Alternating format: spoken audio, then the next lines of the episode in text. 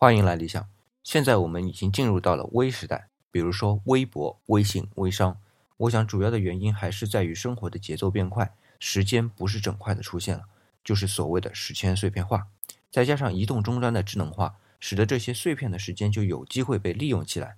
碎片的时间阅读就有了微博，碎片的时间交流就有了微信，碎片的时间购买就有了微商。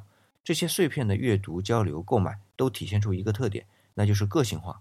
而个性化的另外一个结果就是自媒体，每一个个体都更关注自己的感受，并将这种感受表达出来。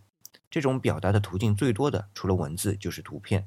通常来说，都是单张的图片表达一个意思，但因为微博、微信、微商的图片排列有一定的顺序，就产生了将几张图片组合成一张大图片来表达信息。